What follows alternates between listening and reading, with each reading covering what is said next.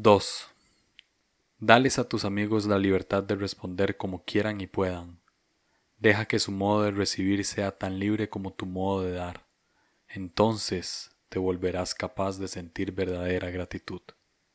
Henry Nowen.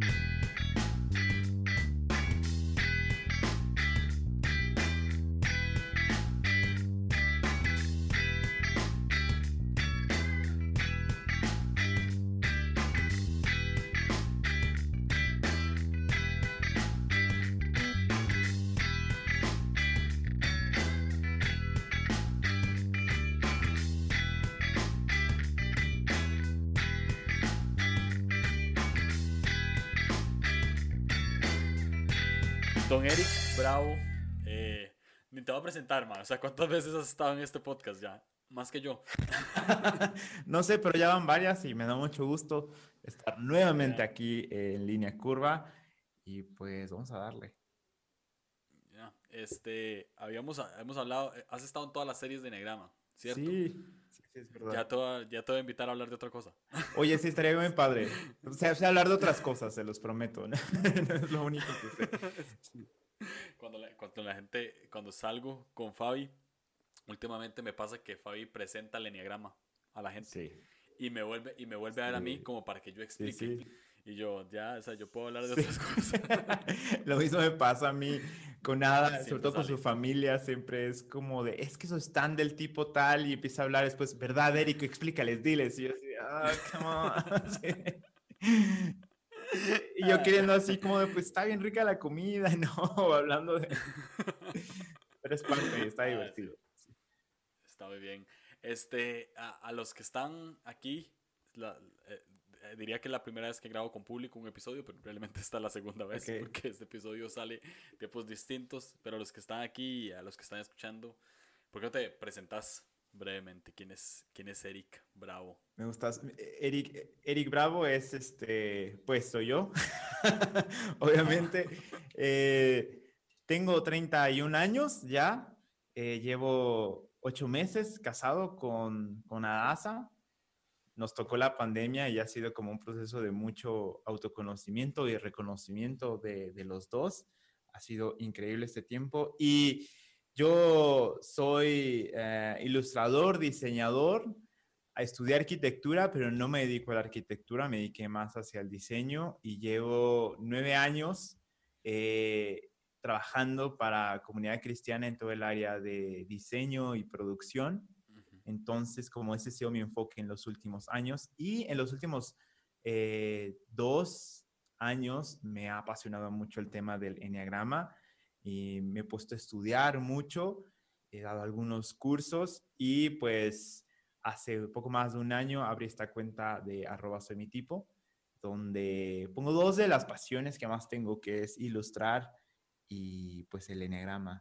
Y creo que es algo que me ha abierto mucho los, los ojos y, que me ha, me ha, dado una nueva voz para, para, poder, para poder ayudar a otros y también que me ha ayudado a mí a ser más, más yo. No sé, eso es parte de quién soy yo.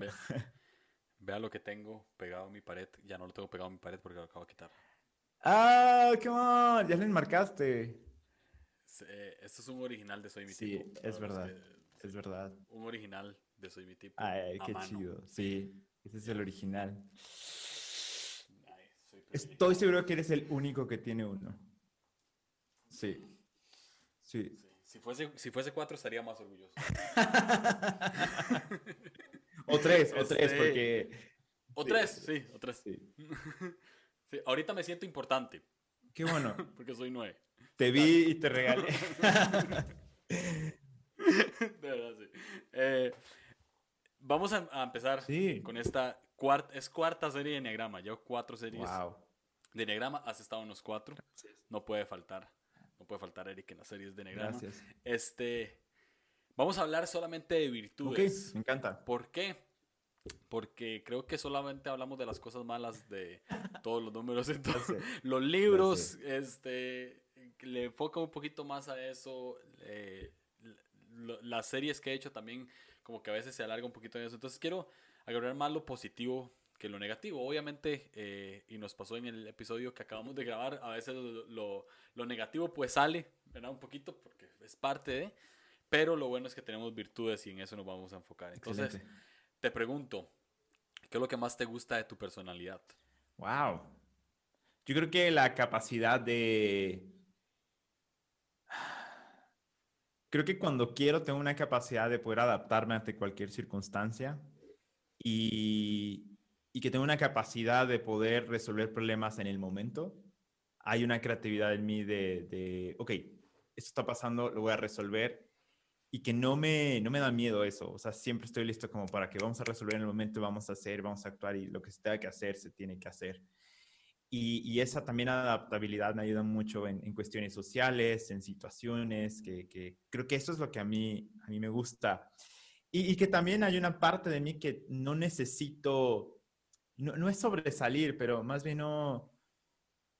Si hay una parte de mí que sí busca ser una persona amable y, ser como comprensivo con la gente y me gusta poder como que sentarme y escuchar a la gente, eso, eso creo que me gusta. Ah, no sé, suena, suena un poco humilde, no sé, pero ayer, hoy hablaba con Ada y le decía que, que que me gusta hacer eso, ¿no? Con, con su familia, le digo, me, gusta estar con tu familia y, y de repente que ellos me, me, tomen en cuenta y que me busquen. Y le digo, pero creo que es porque la verdad sí soy, soy una linda persona. o sea, creo que, creo que sí me doy a querer, no es un mal plan, o sea, sí busco como ser atento y es genuino, o sea, es como busco ser atento, ayudar, estar y creo que eso me gusta. Cool. Uh, ¿Qué otras virtudes crees tener? Además de ser una persona que le gusta estar y, ayudar, otras virtudes que ves en, en vos? En mí como tal, eh, creo que me gusta mucho aprender.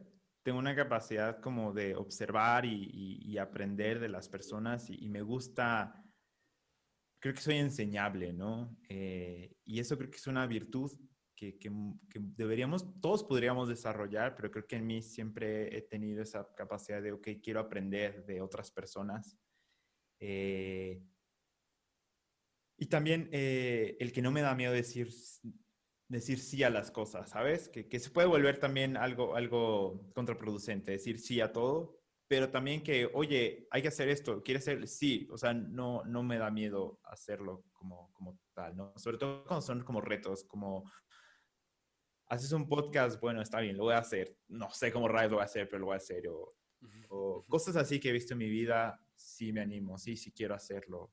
Entonces, creo que eso, eso me gusta mucho, la capacidad de, de poder también como ayudar, me gusta mucho ayudar y, creo que me gusta mucho apoyar a la gente cuando tiene como un sueño, una meta y veo que es genuino en esa persona.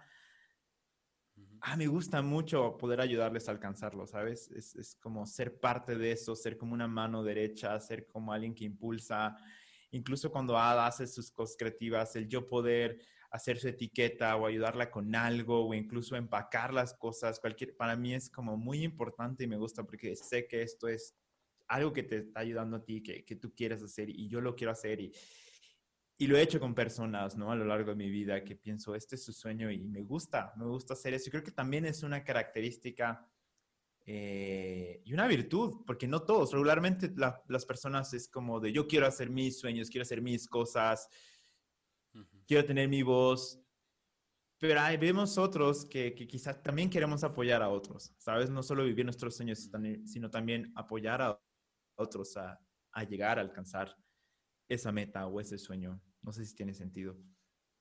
Claro, 100%. Mencionaste la palabra humildad ahora, de que no sabía si, si lo que estabas diciendo era humilde, ¿no?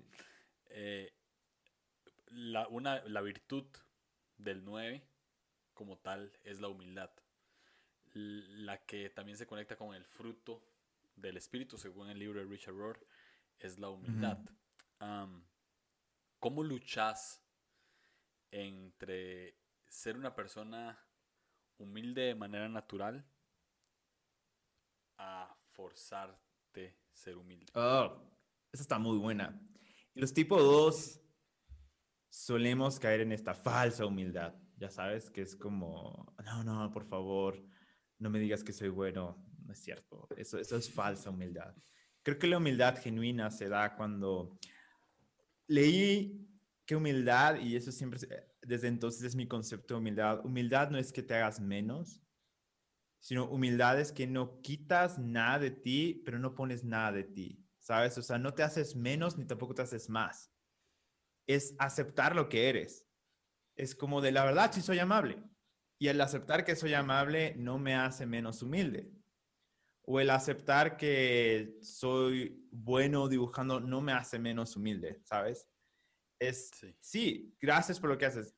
No, gracias a ti. Acepto el cumplido y lo tomo soy humilde porque sé que hay gente que es mucho mejor que yo. Y es increíble y, admiro y tengo esa capacidad de admirar. Y no me creo mejor que nadie. Eso, eso creo que es la humildad. Y también la humildad es aceptar que necesito de otras personas, que eso es algo que a veces como tipo 2 cuesta muchísimo trabajo.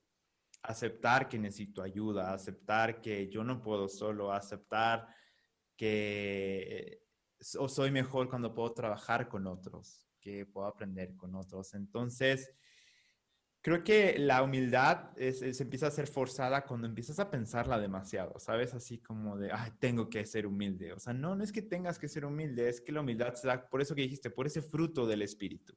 Y creo que el fruto del espíritu tiene que ver mucho con esta autoconciencia de decir, ok, ¿por qué estoy haciendo esto? ¿Por qué estoy deseando hacer esto? ¿Por qué estoy ayudando? ¿Por qué? Y cuando lo cuando tú entiendes que lo estoy haciendo porque me nace, punto, ya es humilde, o sea, ya está haciendo, pero es como de, ay, lo tengo que hacer por humildad. No, o sea, lo que tiene que ser algo que nace desde adentro. No sé si, no sé si me explico, pero es como, como eso. De esos, yo, yo he entendido que eso se trata un fruto del espíritu, algo que ya nace, algo que no te tienes que forzar, algo que simplemente es y se da y, y punto, ¿no? Obviamente hay un punto, hay, hay partes que tienes que uno tiene que aprender a hacer que le ayudan a forjar ese carácter, que es, por ejemplo, para mí la ayuda, ¿no? Pedir ayuda, pedir favores, me cuesta muchísimo trabajo. Y no es que me tenga que forzar, solamente sí tengo que poner mucho de mi empeño en decir, ok, voy a pedir ayuda. Tengo que aceptar que esto ya me está sobrepasando, entonces voy a pedir ayuda. Y es como de, ok, acepto que no puedo, necesito ayuda, ¿no? Entonces ahí no es que force la humildad, sino es como de que estoy dejando que esa humildad que estaba formándose en mí, pues salga, ¿no? Y le estoy ayudando a, salir. Entonces, así es como lo veo. Cuando me esfuerzo no sale, no, no sale. ¿Qué es ese punto cuando me dicen, Eric, gracias por lo que hiciste? No, no me agradezcas, por favor. No, la verdad estaba esperando que me agradecieran. y es como de, mejor decir, no, pues de nada, de verdad, muchas gracias por decírmelo, aprecio que me digas, punto, ¿no? O, ah, qué chido te quedó, no, pues gracias, qué bueno que lo dices, punto. Ya, no, no, no, no, soy horrible, no. Que, que es muy extraño, es muy extraño, porque cuando uno le dice gracias a otra persona, no, digamos, yo no pienso que el, el hecho de que diga de nada sea algo no humilde ni altivo. Claro. ¿Me explico? O sea, eso es algo que está en vos. Ah, sí, claro. Sí, totalmente. Sí, sí, sí. Ok. Sí, sí, no, es... Así es. Tengo, tengo ese punto. Y el de nada lo ocupo, o sea, puede ser que a veces yo me siento mal de decir de nada y, otras veces es como de, hasta a veces lo uso de juego, así de, pues de nada, o sea, es así de, no me lo estoy agradeciendo, pero de nada. Alguien me decía, hay un chico que en la, en la, un amigo mío y, me decía, no manches, es que ahora conseguí trabajo y, y, fue tan fácil después de todo lo que hicimos, porque trabajamos juntos en algunos proyectos, fue tan fácil hacerlo, bla, bla, bla, y terminó y al final fue como, bueno, pues de nada. O sea, es como si no tuviera, así de no me lo dijiste, pero de nada, si yo te hubiera dicho que hiciéramos esto, no hubieras aprendido a hacer aquello, ¿no? Entonces, lo puedo usar de ambas partes, pero sí, sí pasa.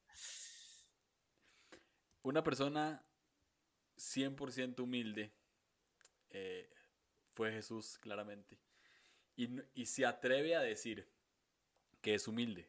Como dijiste, nadie que dice que es humilde es como, ok, usted está diciendo que usted es humilde, no le creo. Claro. ¿Verdad? Nadie humilde se dice que es humilde. Realmente una persona verdaderamente humilde reconoce que es humilde. Y Jesús dice, además, Jesús se atreve a decir, yo soy humilde y sean como yo. O sea, es como, primero, yo leía ese versículo y yo decía, ok, primero no es humilde por decir que es humilde, y segundo no es humilde por decir que sean como él. Sí. Pero no cayó en esta falsa humildad porque se aceptaba así sí. Es parte de su virtud. Entonces, eh, ¿sentís temor al decir, hey, soy humilde, puedo ser humilde y pueden ser como yo? Claro, pero creo que es más por una cuestión de conceptos sociales. Porque la humildad siempre se ha puesto como que es hacerte menos, ¿no? Ah, tú no eres humilde porque estás aceptando que eres bueno en algo.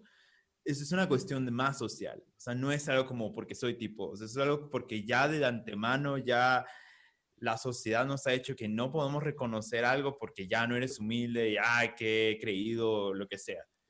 Creo que por eso pudiera costar trabajo. Pero sin embargo, todo este ejemplo que estás diciendo es como, claro, porque la humildad es acepto quién soy no me quito ni me pongo. Mm. Porque yo si me quito, también no estoy siendo humilde. Porque me estoy quitando porque es mi ego tratando de decir, no, no soy, no soy, no soy, para que alguien más me afirme. Eso no es humildad. O sea, la, la, falsa humildad viene de ego. O sea, es como de, no, viene de, de, la, de la, de esta, ¿cómo se llama? De esta pasión que tiene el tipo 2, ¿no? Que, que tiene que ver con la, con el orgullo, que, puede caer en esta, en esta soberbia y quitarte de lo que eres también es cierto orgullo. Es como de, no, no soy esto, pero inconscientemente estás esperando que alguien lo reconozca en ti. Entonces... Se puede decir que quitarse virtudes es falsa humildad. Totalmente, totalmente. Sí.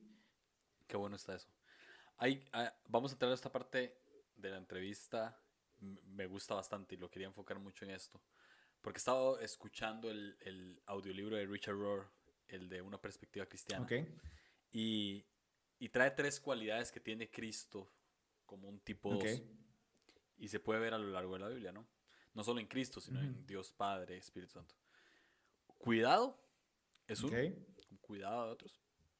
Compasión y solidaridad. Okay. ¿Cómo ves a Dios como tipo 2? Ah, ah ¿Cómo veo a Dios como tipo O sea, características de Dios como tipo 2 o yo como tipo 2, ¿cómo lo veo? Vos en tu vida, ¿cómo lo has visto? Ok.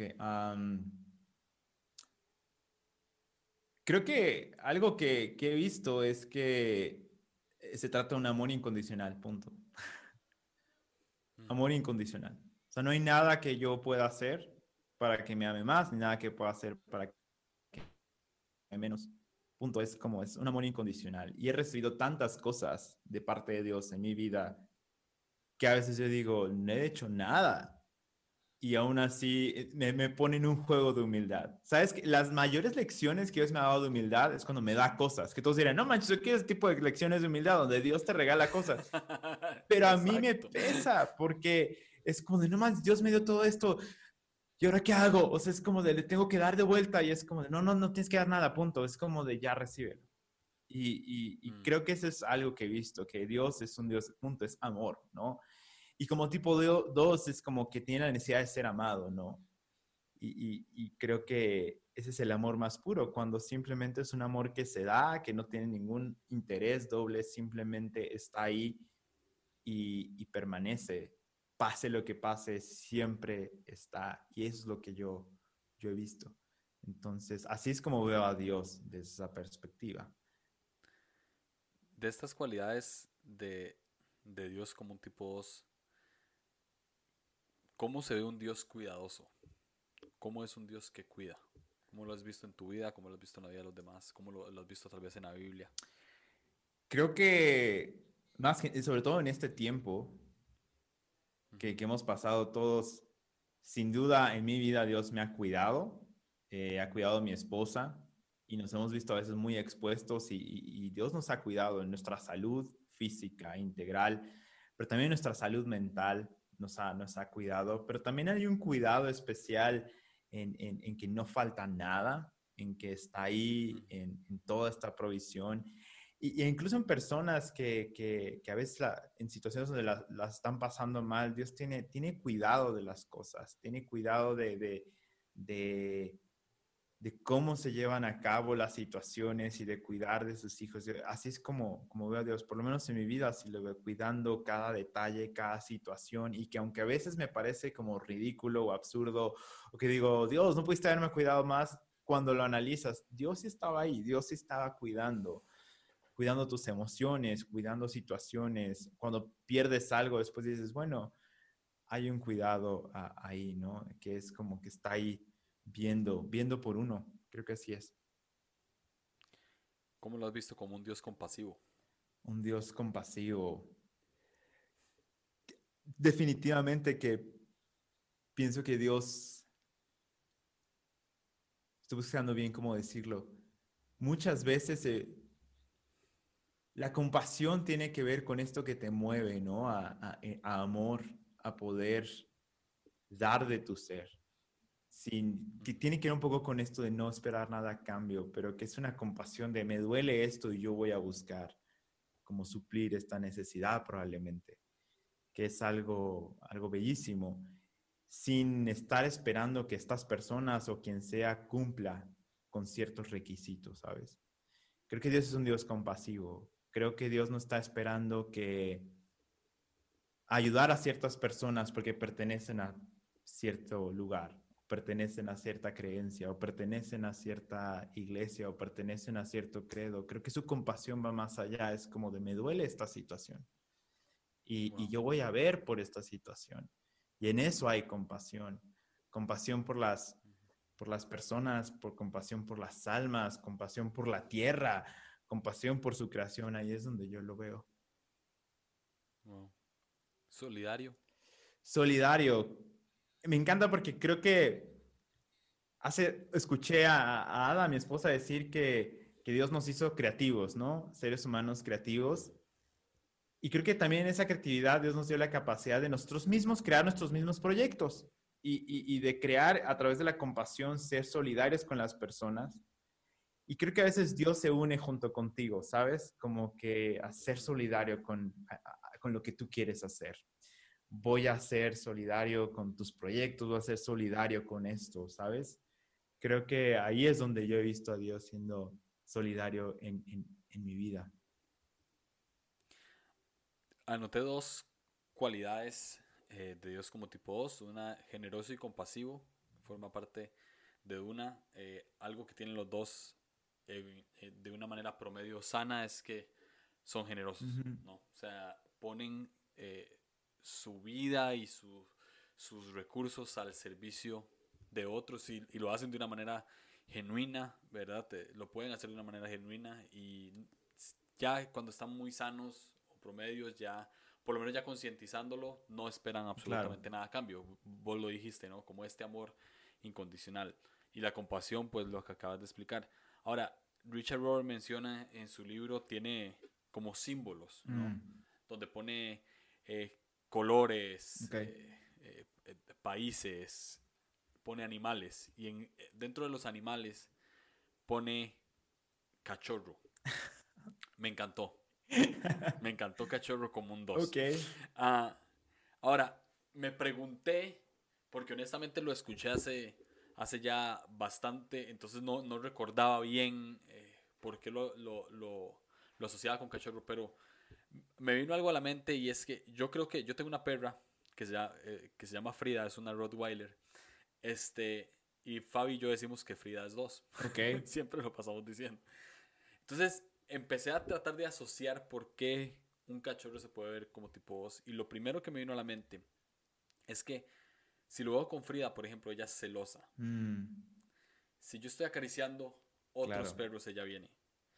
Eh, me busca. ¿no? Para cuando, cuando tiene ganas de, ir al baño, cuando quiere comer, etcétera, etcétera. O sea, celosa de mí. Dios 100% celoso de nosotros. Claro. Y no es un celo malo. Sí. ¿no?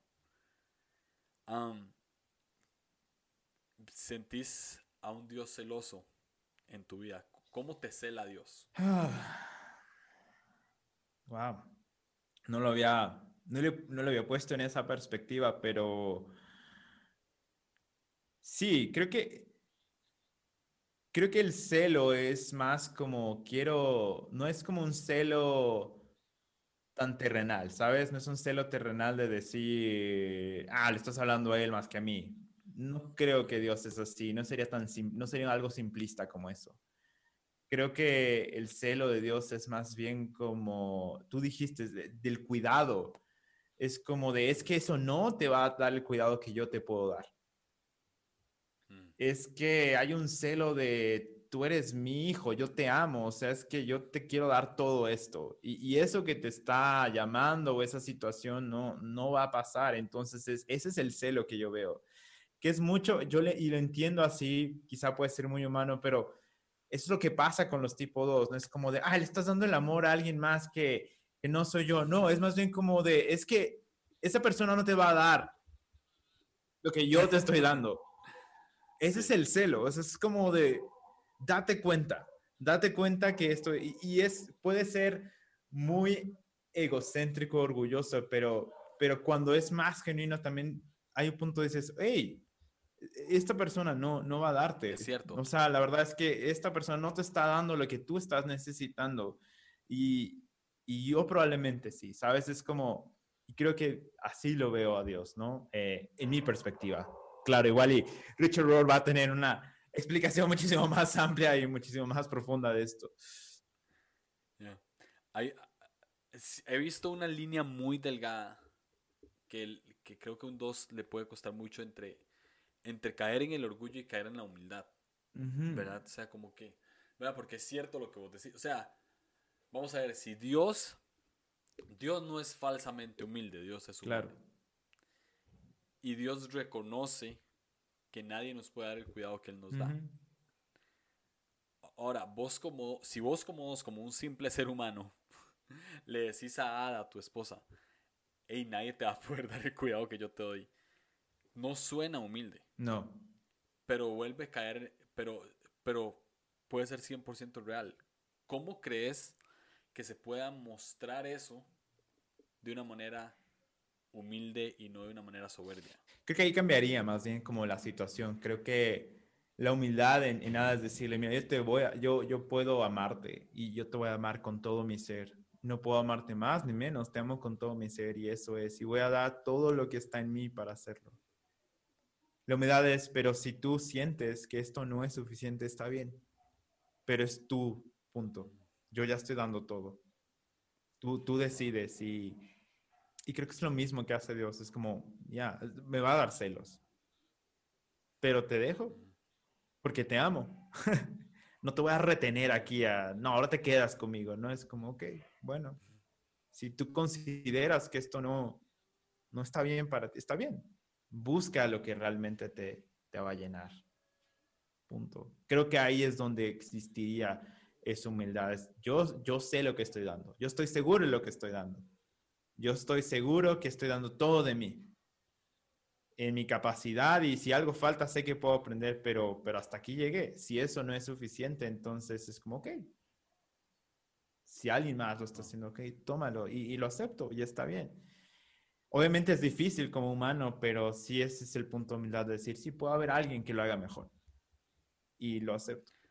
Pero, pero nadie, pero nadie va a poder ser un mejor Eric que yo, ¿sabes? Punto. Mm. Ni nadie va a poder ser un mejor Julio que Julio, o etcétera, ¿no? Eso es como, ¿no? Escuché una canción, ahora, ahora que dijiste esto de que pues, Dios nos deja ir porque nos ama. Escuché una canción que decía, hace mucho tiempo que decía, te amo tanto que te dejo ir.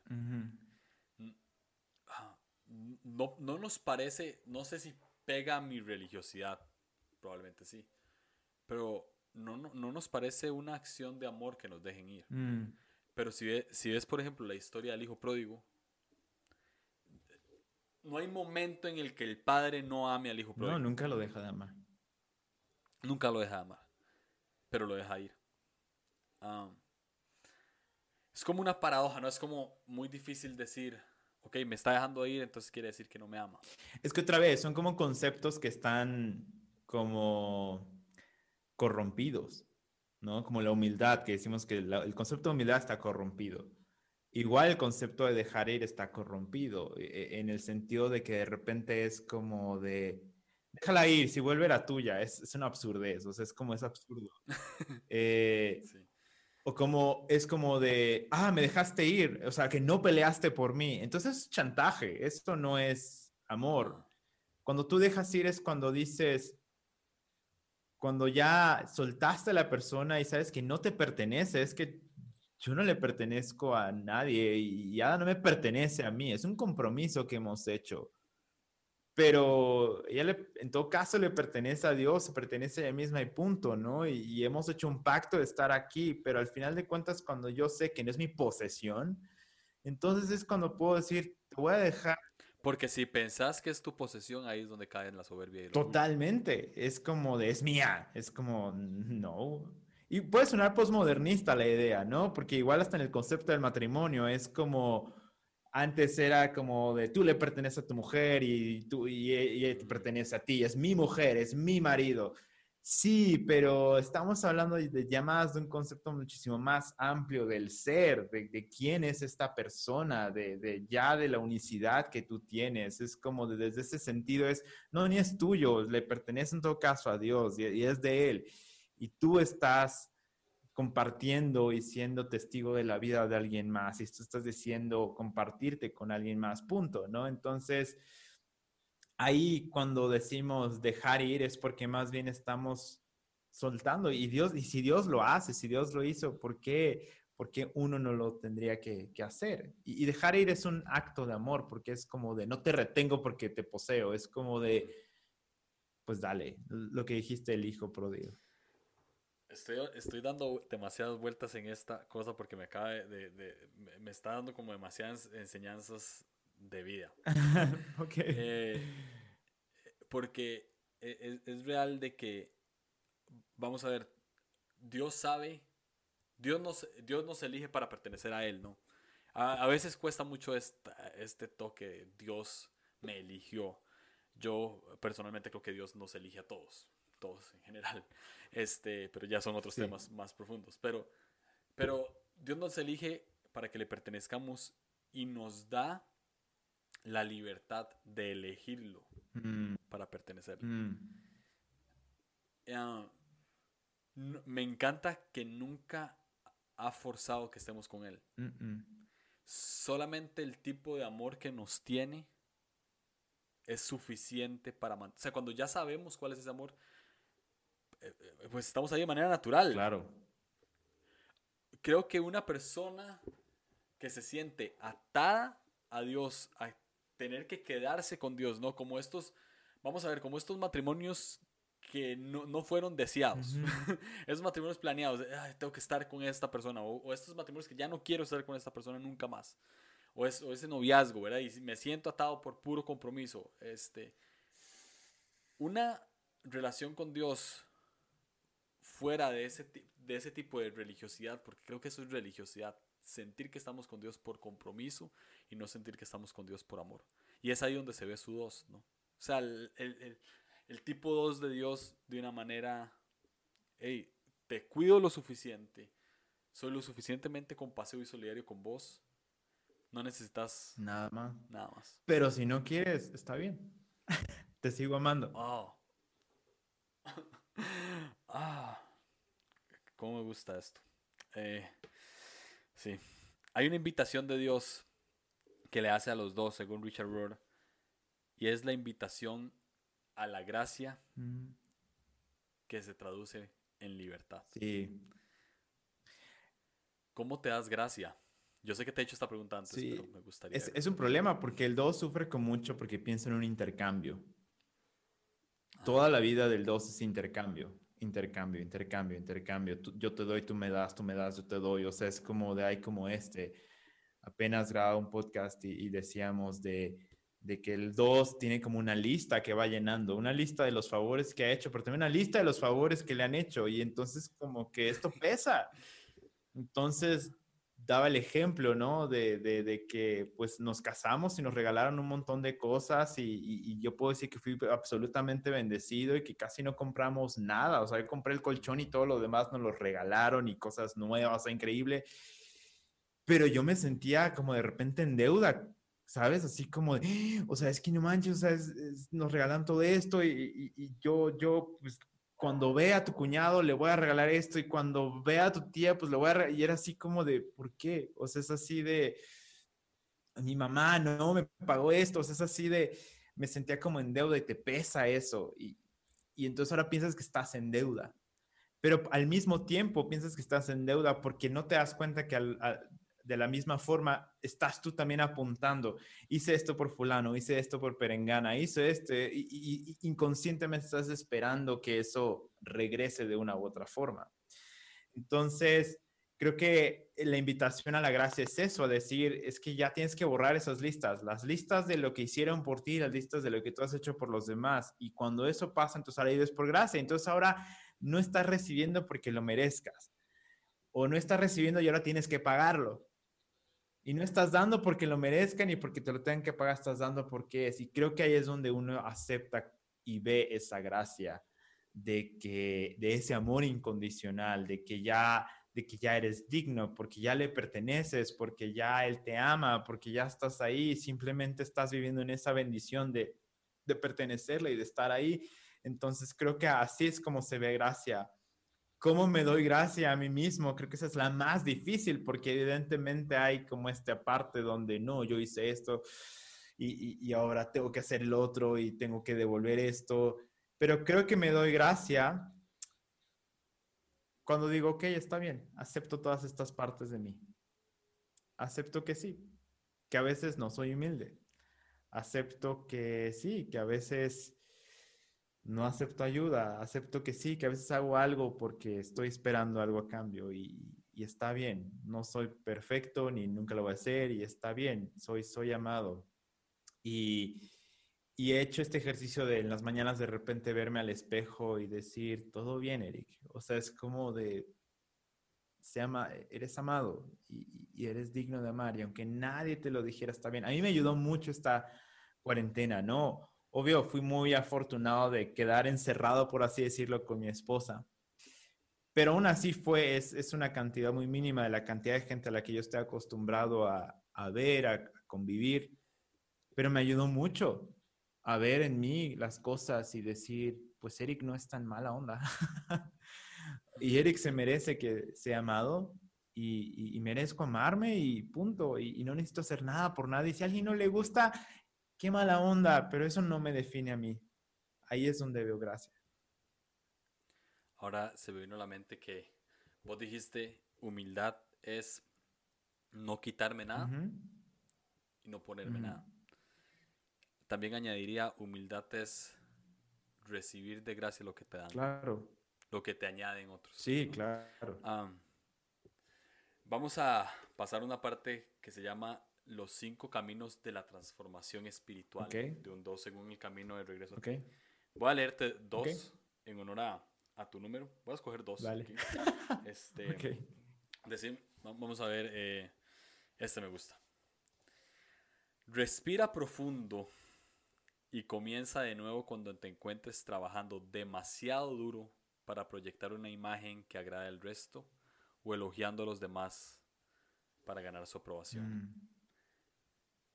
Em, para llegar a nuestra virtud hay que atravesar, vernos al espejo y ver que tenemos mal y corregirlo, ¿no? cuando, ¿Cuántas veces, o una de las últimas veces, has tenido que respirar profundo y comenzar de nuevo? Antes de empezar a elogiar a otros para agradarles. Creo que esta mañana con mi esposa. ¿Con tu esposa? Sí, sí. Eso es, sí, es muy interesante, pero Ada se considera un tipo 4 y ella es como que puede oler lo que es genuino y lo que no es genuino, así como a 3 kilómetros de distancia. Y nuestra casa no es muy grande, entonces puede detectar cuando estoy haciendo algo que es como de qué quieres. Así es así de... Pero no es como que quiera algo a cambio, a veces simple, a veces como tipo 2 tengo esta necesidad de agradar cuando ni siquiera es necesario. O sea, es así de pero ¿por qué? O sea, es como de, Ayada me lo dice, es que ya me casé contigo, no sé qué quieres. O sea, es así de, no sé qué más quieres agradarme. O sea, ya vivo aquí, duermo contigo. O sea, ¿qué más esperas ganarte? y entonces lucho con esa necesidad de, no, amor, yo te lavo los trastes o yo te tiendo la cama y te hago masajito. Y, y a veces, comúnmente es muy genuino de mi parte, pero a veces sí hay como una sobrenecesidad de agradar y, de poder como cumplir las expectativas que yo creo que tiene de mí. Entonces, ahí es cuando tengo que detenerme y decir, a ver, a ver, a ver, a ver, a ver. Si lo estoy haciendo genuino o lo estoy haciendo porque quiero agradar o no. Y entonces tengo que respirar y decir, no, pues la neta, no, o sea, no lo voy a hacer, ni es necesario que lo haga, ni punto. Entonces, cuando me doy cuenta que lo estoy haciendo por querer quedar bien o agradar, entonces mejor no lo hago. Digo, mejor me quedo callado y dejo que pase. Y punto, ¿no? Entonces, sí, sí me pasa seguido, es algo que sigo trabajando. Ahora es con mi esposa. Ya lo he superado mucho a, nivel más como social, ¿no? Más antes, más en el trabajo, eh, eh, en la iglesia, eso era como, wow, un peso para mí que, creo que ya me he quitado mucho de eso y que sí me ha dejado ser muy libre. Sí, porque te invita al final a, ser vos mismo ya. Sí, punto. Sí, sí, sí. Tengo esta. empieza durito. No te castigues si te descubres siendo agresivo con los demás o abrumándolos con tus emociones. Ojo esto. Felicítate por identificar la situación y retractarte. Felicítate. Me hace falta felicitarme. Prometo que no me siento tan culpable si soy un desgraciado. Pero sí me falta a veces como decir, ok, ya lo reconocí y eso está bien. Sí, sí, creo que, creo que ya hoy día mi vida es muy distinta, no sé, a mí hace año y medio, hace un año, eh, y está, está muy bueno y creo que sí es algo que deberíamos hacer. Ah, porque te sientes culpable a veces de regañar o de, o de llamar la atención o de, o de expresar tus emociones tal cual. Pero hay un punto donde dices, no, pero la estoy expresando y punto, ¿no? Y, con nada lo expresamos y, lo digo. Y a veces con nada yo trataba como de cambiar las palabras o a veces trato de cambiar las palabras para que no sean tan rudo y, y, de repente para mí es como, no, lo voy a decir así, me vale. Y, creo que a veces tiene más valor así. Y a veces hasta Ada me ha dicho así de, vaya, ya estás diciendo lo que estás pensando. O sea, es como de, ya es evidente que ya salió lo que realmente está sucediendo en ti y creo que eso tiene más valor y eso ayuda mucho más a querer como que disfrazar lo que está sucediendo por no quedar mal. Entonces, a veces sí, sí lo veo como un gran logro el, decir algo como de, no, la verdad es que estoy molesto por esto y, no me gustó y, ya, y es como, bueno, ya, y muy dentro de mí es como, bien, lo hiciste, o sea, ya, ya lo pudiste expresar sin, sin tener miedo de que se van a enojar contigo. Te felicito. Gracias. Eh, vamos a terminar con esto. Llevamos 40 minutos, que no parezca. Eh, he, hablado, he hablado con. Tengo varias amigas, dos. Ok. Y en la entrevista anterior, eh, con Alma y en, y en también otras conversaciones con otra amiga, se, se, habla mucho de que no les gusta estar solos. Ajá. ¿verdad? Y ahora, y ahora vos dijiste, pues quedé en la pandemia solo con mi esposa y aunque no estoy solo es, es muy eh, comparado con toda la gente que me rodea es distinto, ¿verdad? Em, eh, he llegado a la conclusión, hemos llegado a la conclusión en diferentes conversaciones en que la soledad, lo que sucede con un dos es que nos, nos hace encontrarnos con nuestras propias emociones, nosotros mismos. Eh, la soledad es muy complicada porque no es ni buena ni mala. No. No es bueno eh, estar 100% solo, pero tampoco es malo estar solo. ¿Qué le dirías a un 2 que no quiere experimentar la soledad? Necesita soledad. O sea, es como de, es parte. Eh, hay un libro y siempre leo en los cursos, un camino hacia la integración es que experimentes soledad. Porque cuando estás solo es cuando te enfrentas a eso precisamente, a qué está sucediendo dentro de ti, pero también cuando estás solo empiezas a ver cosas bien lindas sobre ti mismo, empiezas a ver cosas muy bellas que están dentro de ti y eso también es válido. y es válido el consentirte y es válido el reconocerte a ti. Porque en soledad ya no hay opción. ¿Con quién haces el intercambio? No hay con quién hacer el intercambio. Entonces, es como te quedas tú y simplemente es tú y el creador y decir, ok, pues aquí está. Esto es todo lo que puedo hacer y, esto es quien soy y, punto. Y también ayuda mucho porque los dos entran a una habitación y pueden reconocer el, el, ambiente emocional y muchas veces van a adoptar el ambiente emocional de alguien más o el ambiente o la emoción que ellos consideran que es necesaria, ¿sabes? Entonces, igual y todo el mundo está triste, entonces adoptan la, la, emoción de, ok, ahora yo voy a ayudar a todos a que ya no estén tan tristes. O todos están muy relajentos, todo y tú consideras, no, alguien tiene que ser el sereno, entonces tú adoptas la, la actitud más como seria. Entonces es más, cuando estás solo, dices, vas, respiras y dices, ¿tengo que? No, no tengo que hacer ninguna de estas cosas. ¿Qué siento realmente? ¿Siento realmente hacer esto? Entonces lo voy a hacer. ¿No lo siento? Entonces no. Entonces cuando estás solo, puedes como que poner tus pensamientos en orden, que es algo que los tipos dos necesitan. Están muy en contacto con sus emociones y con sus acciones, pero a veces la parte de los pensamientos la dejan al último. Entonces, cuando estás solo, te conectas con los pensamientos y dices, ok, ¿qué está sucediendo en mí? ¿No? Entonces, yo le, recomendaría a los tipo dos, toma tiempo para estar solo. Y estar solo no es que estés encerrado, es como puedes irte a caminar, ir a un parque, hacer algo que a ti te guste, algo que descubrí, ya no lo he hecho evidentemente, pero me daba cuenta que, que, antes cuando, eh, eh, muchos años atrás, igual antes de trabajar en la universidad, de repente yo me iba al cine solo, ¿no? O, o, me iba a una galería solo y eso a mí me, uf, me, me, refrescaba tantísimo porque es como es tiempo para mí, yo me estoy llenando a, a mí. Y, soledad no es nada más física, soledad también es como no le llames a nadie, no estás escribiendo con nadie, no estás pensando en, ay, es que fulanitos, es como en serio, sí, desconéctate y toma ese tiempo para estar solo. Wow. Eric, muchas gracias eh, por tu tiempo, una vez más. Eh, siempre es buenísimo tenerte acá. Gracias. Eh, gracias por, por sacar tu tiempo, gracias por Soy Mi Tipo y todo lo que haces ahí, que, que es una herramienta para todos los que nos gusta eh, esta, esta secta, para todos los que nos gusta el enneagrama. Este, y, y, gracias por tu podcast que lo estás haciendo súper bien. gracias a ustedes. Y, y espero eh, que nos volvamos a ver pronto. te quiero bastante. Gracias, Juli. Entonces, de verdad, muchísimas, muchísimas gracias. al contrario a ti.